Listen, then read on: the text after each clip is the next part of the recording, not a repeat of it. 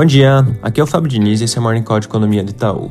Começando pelos Estados Unidos, ontem o FOMC divulgou a ata da última reunião de política monetária, que de modo geral não trouxe grandes novidades em relação ao ritmo de aumento da taxa de juros. Só destacou que vai ser mais rápido do que do último ciclo e que pode acelerar dependendo dos dados que forem saindo. Nesse sentido, bem importante ficar de olho nos discursos de alguns membros do comitê que vão falar amanhã. Pode ser que venha alguma novidade nessa frente.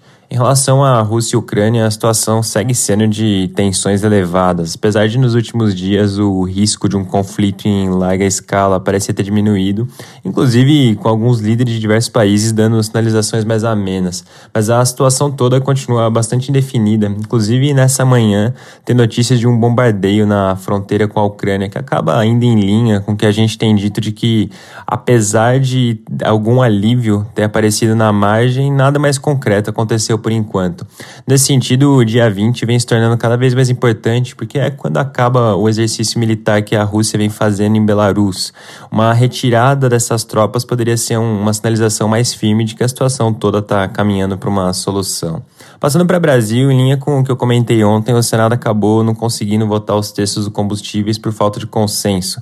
Os jornais reportam que, além de ainda não ter esse denominador comum, o texto também enfrenta a resistência do presidente da da Câmara, Arthur Lira, que inclusive também participou da reunião de ontem com o relator da proposta, o senador Jean Paul Prats.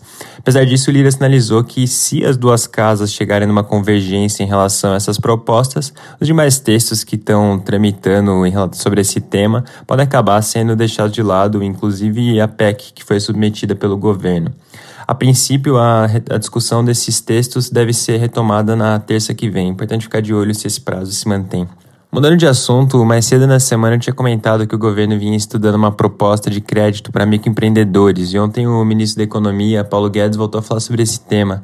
De acordo com ele, vai ser um programa de cerca de 100 bilhões focado em MEIs, pequenas e médias empresas. Pelo que vem circulando, a proposta pode ser oficializada já nas próximas semanas.